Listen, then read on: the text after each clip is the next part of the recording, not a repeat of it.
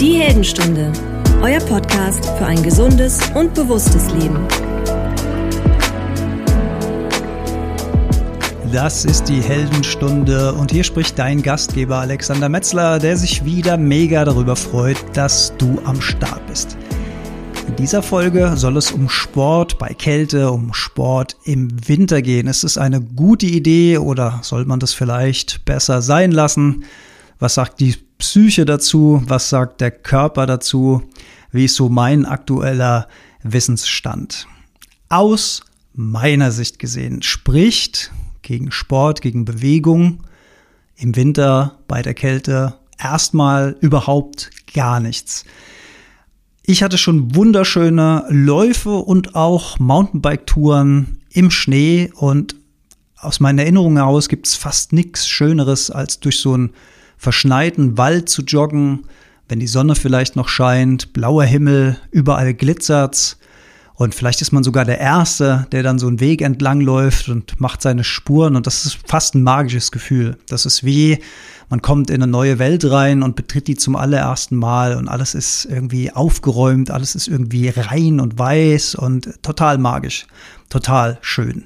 Also, wenn du nicht gerade, und das ist vielleicht das Wichtigste gleich am Anfang, also wenn du nicht gerade Probleme mit dem Herz hast, zum Beispiel Herzrhythmusstörungen, hohen Blutdruck, wenn du das nicht gerade hast, spricht aus meiner Sicht erstmal wenig bis nichts dagegen, sich dem Thema Sport in der Kälte, Sport im Winter anzunähern. Wenn du solche Probleme hast, dann geh vorher mal zum Arzt, lass dich mal komplett durchchecken. Sprech mit dem Arzt deines Vertrauens darüber, was du vorhast und ob der dir das empfiehlt oder ob der dir davon abrät. Und je nachdem kannst du das dann adaptieren. Sport im Winter heißt ja auch nicht zwingend Sport in der Kälte.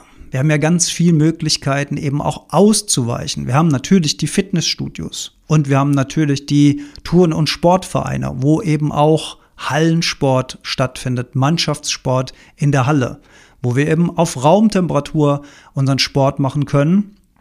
Ich persönlich würde Sport in der Natur jederzeit vorziehen. Also wenn ich mir vorstelle, ich habe die Wahl zwischen einem Waldweg und auf diesem Weg sind vielleicht auch so ein paar Unebenheiten, Wurzeln. Das heißt, ich habe einen ganz anderen Laufstil. Ich muss viel mehr Muskeln beanspruchen und auch viel mehr mit meiner Balance arbeiten und auch konzentrierter und fokussierter sein. Also mehr im Hier und Jetzt.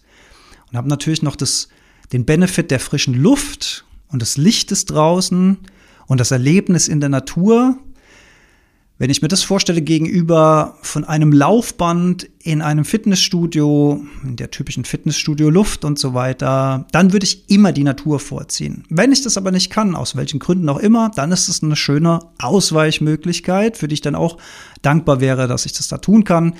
Und ja, ich mache das meistens alleine, da hat der eine oder die andere ja vielleicht auch Motivationsprobleme und dann kann so ein Fitnessstudio oder so ein Sportverein natürlich dann auch tragender sein weil dann da andere Menschen sind, man verabredet sich möglicherweise und dann ist das vielleicht die bessere Wahl.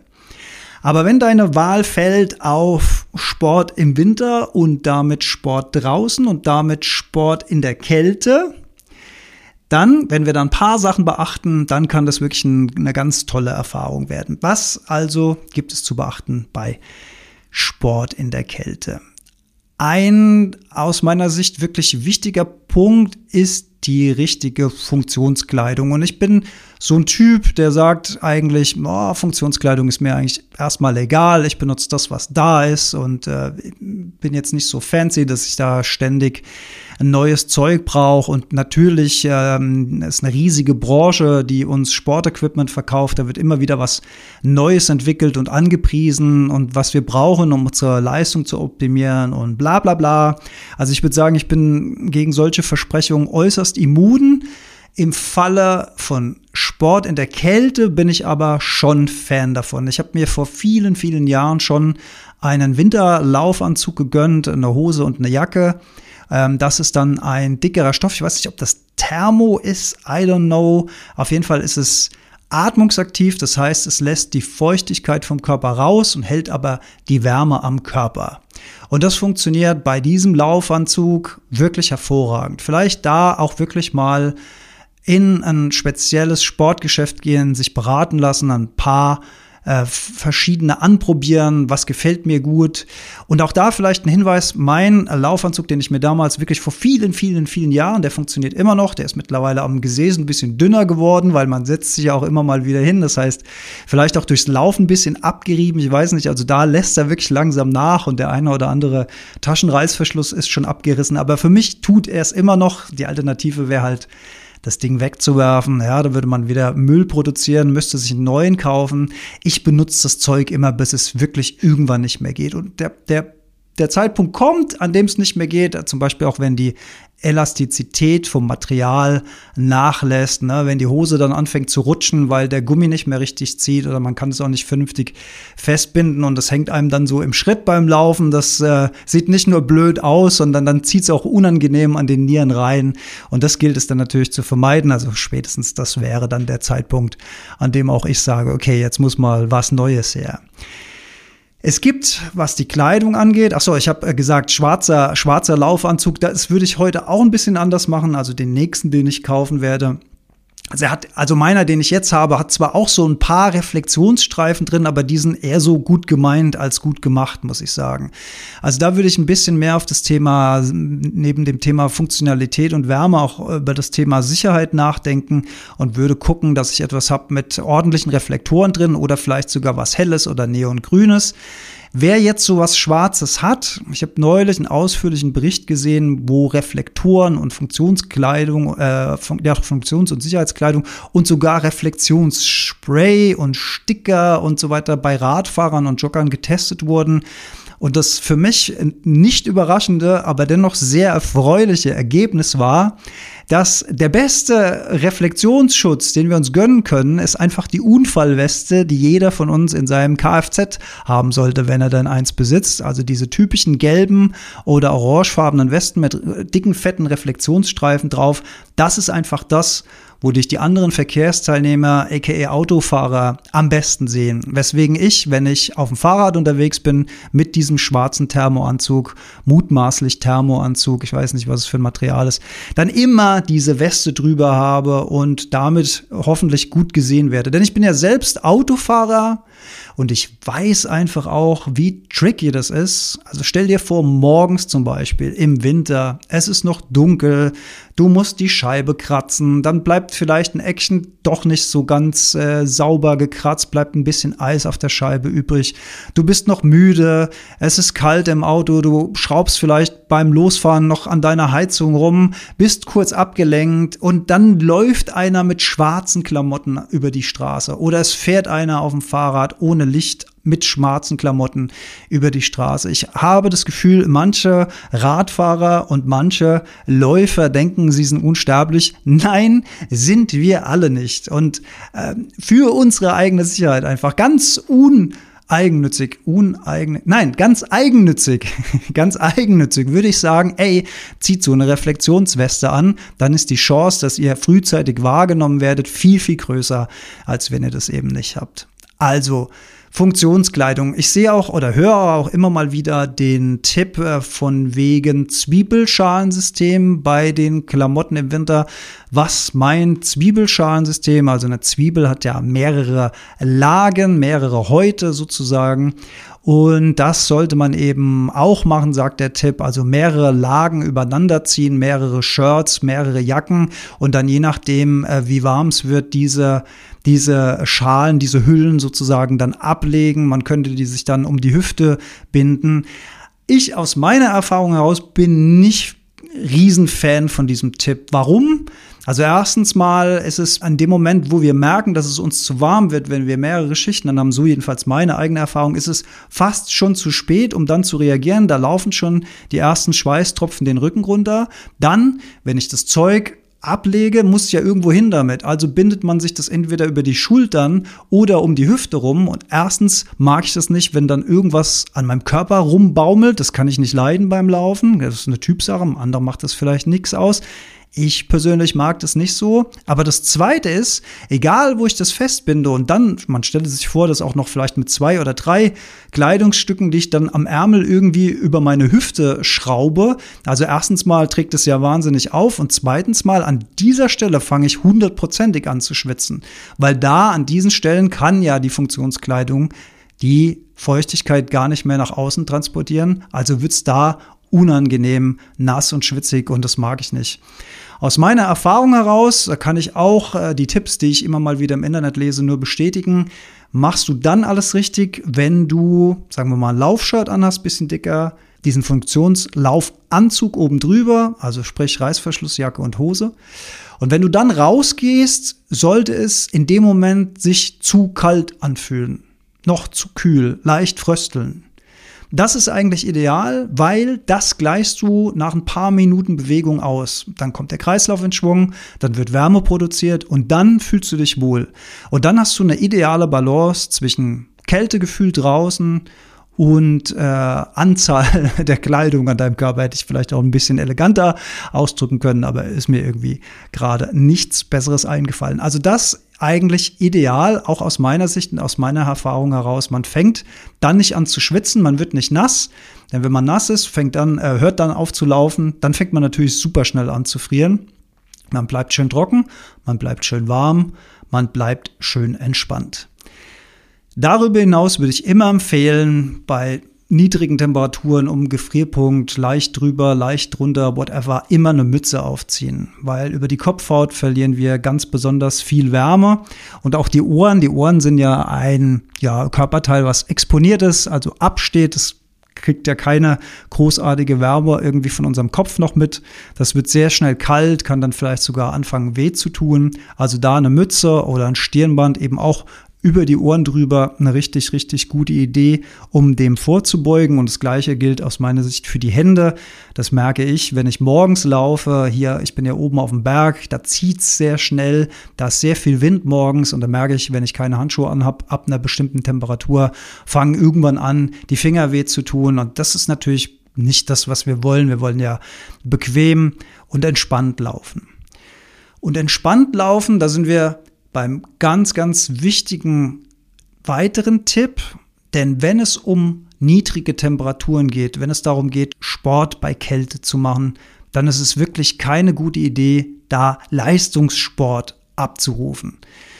Die Gefäße ziehen sich zusammen, das bedeutet, das Herz hat mehr Aufwand das Blut durch den Körper zu pumpen. Das ist auch der Grund, warum ich am Anfang gesagt habe, Menschen mit Herzproblemen lieber mal zum Arzt gehen, einen Checkup machen. Also das Herz, der Kreislauf hat sowieso mehr zu tun. Und da sollten wir nicht dann noch mit zu viel Leistung drauflegen, sondern eher schön sanft. Es geht um die Bewegung.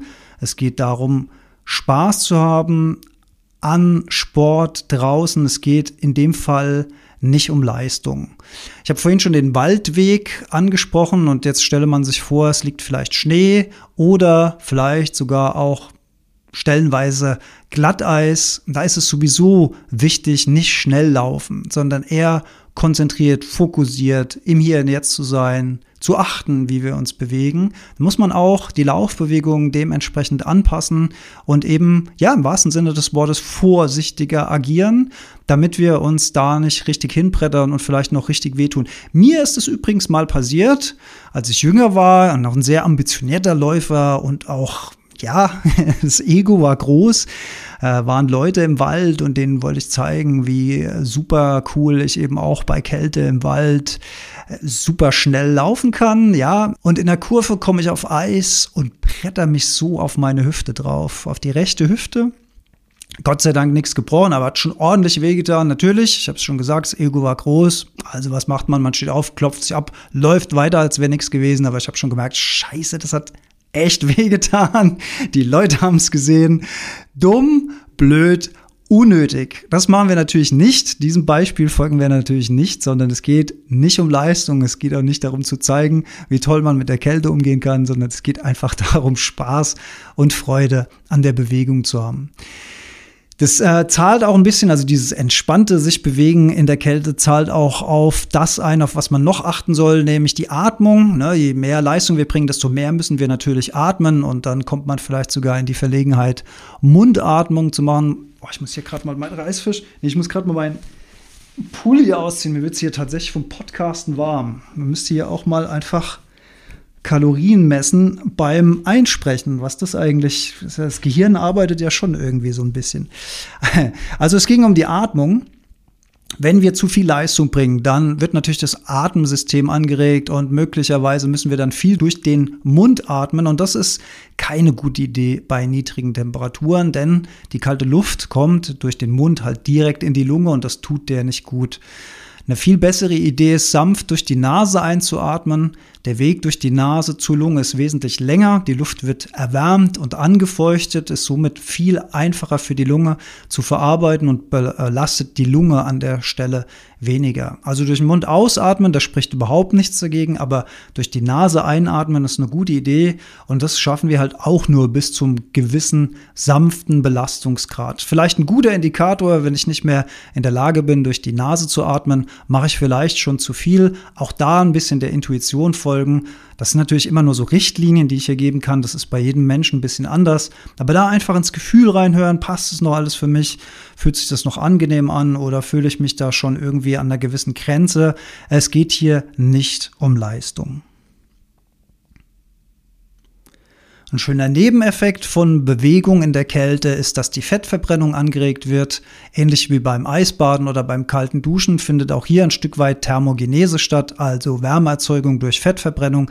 Das heißt, ähm, gelbe Fettzellen werden verbrannt, um Wärme daraus zu generieren. Und das ist äh, natürlich ein schöner Effekt, den wir mitnehmen können. Ein anderer Effekt, der durch zu viel Motivation dann ausgelöst wird, also okay, zu viel Sport, zu viel Bewegung oder wieder sehr leistungsorientiert, hat auch wieder einen negativen Impact. Das ist der sogenannte Open Windows Effekt, den wir im, in der Kälte erleben können. Also wenn wir zu intensiv trainieren, wird zu viel Cortisol, also was heißt zu viel? Es wird viel Cortisol ausgeschüttet im Körper und Cortisol hemmt die Immunabwehr. Und das kann sich relativ lange nachziehen, also manchmal ein paar Stunden, manchmal sogar ein paar Tage hinterher, wo unsere Immunabwehr weniger gut reagieren kann aufgrund von diesem Cortisol-Impact. Und auch das ist eine Grenze, die wir nicht erreichen wollen. Und auch da kommen wir nicht hin, wenn wir uns einfach nur sanft bewegen. Man kann sanft Rad fahren, man kann sanft spazieren gehen, man kann sanft joggen, alles das kann man sanft machen, um diese Grenzen nicht zu überschreiten, damit dieser wunderschöne Effekt eben nicht negativ wird. Wenn wir unter dieser Belastungsgrenze bleiben, dann hat das Ganze wiederum einen positiven Effekt auf unser Immunsystem, weil natürlich wir müssen uns an die Kälte adaptieren, Körper muss sich gewöhnen, Körper lernt besser mit der Kälte umzugehen und das kommt uns im Alltag, gerade in unserer modernen Welt, wo wir oft zwischen warmen Innenräumen und kalter Außenluft wechseln, kommt uns das dann zugute und auch unserer Immunabwehr zugute. Ein weiterer Effekt, den man auf dem Schirm haben sollte, ist, dass wir in der Kälte weniger Durstgefühl entwickeln. Das heißt, dadurch, dass wir weniger den Impuls haben zu trinken, führen wir dem Körper möglicherweise auch zu wenig Flüssigkeit zu. Deswegen extra dann denken, nach der Bewegungseinheit, auch vielleicht wenn dieses Trinkgefühl, wenn dieser Flüssigkeitimpuls nicht da sein sollte, einfach den Flüssigkeitshaushalt regulieren, aka trinken, trink was, einfach ausgedrückt. Wasser, ein Tee, das tut's schon und das eben auch im Hinterkopf haben, dass man weniger Durstgefühl hat in der Kälte. Wenn wir das alles bedenken, spricht aus meiner Sicht nichts dagegen, rauszugehen. Ich finde, das hat auch einen tollen psychischen Effekt. Man fühlt sich, finde ich, einfach fantastisch, wenn man sich in der Kälte bewegt. Die Herausforderung ist gefühlt auch größer. Das heißt, irgendwie wird das Belohnungssystem im Gehirn, also so geht's mir persönlich zumindestens, wird mehr angesprochen, weil ich mich, ja, dieser Herausforderung Kälte oder vielleicht sogar Dunkelheit, weil ich mir, mich der gestellt habe und trotz dieser Widrigkeiten rausgehe. Das ist bei mir tatsächlich im Frühling und im Herbst und im Sommer, wenn es regnet, auch so ein Thema ähm, dass ich das einfach, ne, man will erstmal nicht dann macht man's und während man es macht, findet man's wahnsinnig toll. Fühlt sich einfach total toll an, in einem warmen Sommerregen äh, zu laufen. Also das wäre jetzt aber Thema für eine andere Folge. Wir sind ja hier noch im Schnee und im Eis und ein Effekt, den ich bei Schnee, also wenn es aktiv schneit und du bist draußen, zum Beispiel beim Joggen, dann habe ich den Matrix Freezing Effekt festgestellt. Das gibt's nicht, das kannst du mal googeln, das existiert nicht, das habe ich nämlich erfunden. Der Matrix Freezing Effekt ist ein optischer Effekt, wenn es schneit um dich rum, Schneeflocken und du joggst, dann springst du ja so auf und ab. Und in dem Moment, wo der Scheitelpunkt, also der Höchstpunkt erreichst und du wieder sozusagen zur Erde springst, fällst, dann bist du für einen ganz kurzen Bruchteil einer Sekunde synchronisiert mit den fallenden Schneeflocken. Also einfach ausgedrückt, deine Augen und die Schneeflocken fallen gleichzeitig zur Erde. Und das sieht in dem Moment aus, als wäre der Schnee, den du ja sonst als Bewegung wahrnimmst, wenn du das mal beobachtest, dann wirkt es, als wäre der Schnee kurz gefreezed. Die Welt ist gefreezed und das war für mich so ein Matrix-Effekt. Ne? Matrix, dieser Bullet-Effekt, äh, wo die dann so stehen bleiben. Weiß nicht, ob das Sinn macht, aber auf jeden Fall klingt's cool und es ist wichtig, dass immer alles cool klingt in einem Podcast. Wenn du da mal drauf achtest, wenn du mal joggst bei fallendem Schnee, du achtest mal drauf, dieser kurze Moment, wenn du fällst, also nicht stürzt, sondern einfach den Jogging-Schritt machst und du kommst wieder zum Boden zurück und du bist synchronisiert, dein Blickwinkel und die fallenden Schneeflocken, der Matrix der, der Matrix Freezing Effekt bei Alexander Metzler. Übrigens, man sagt so ab minus 10, minus 15 Grad, auch das wieder so eine individuelle Grenze, sollte man äh, wirklich dann auch keinen Sport mehr draußen machen. Ähm, da kann man sich immer noch dick einpacken und einen schönen Spaziergang draußen machen, vielleicht einen Schal vor die Nase. Also da eben, eben auch drauf achten, auf alles, was irgendwie der kalten Luft exponiert ist. Das gilt zu schützen. Aber natürlich äh, ist auch das kein Grund, sich zu Hause einzugraben, sondern dann kann man immer noch äh, spazieren gehen draußen. Aber es gibt einen gewissen Punkt, an dem sollte man den Sport draußen einfach einstellen. Und da zählt eben auch der gesunde Menschenverstand. Ja, und das, was ich so an Recherche zusammengetragen habe, sagt so ab minus 10 Grad. Ich finde es schon knackig kalt, minus 10 Grad. Aber bis dahin sagt man, spricht nichts dagegen. Aber wie gesagt, wenn du das Gefühl hast, ab minus 5 Grad ist es mir zu kalt draußen, dann ist das deine persönliche Grenze. Und das ist auch völlig in Ordnung. In diesem Sinne, viel, viel Freude beim Bewegen draußen. Bis zur nächsten Folge. Lieben Dank fürs Hören und auf bald. Alles ist gut, alles ist gut. Alles ist gut, alles ist gut. Alles ist gut, alles ist gut. Alles ist gut. Alles ist gut, alles ist gut. Alles ist gut, alles ist gut. Alles ist gut, alles ist gut, alles ist gut.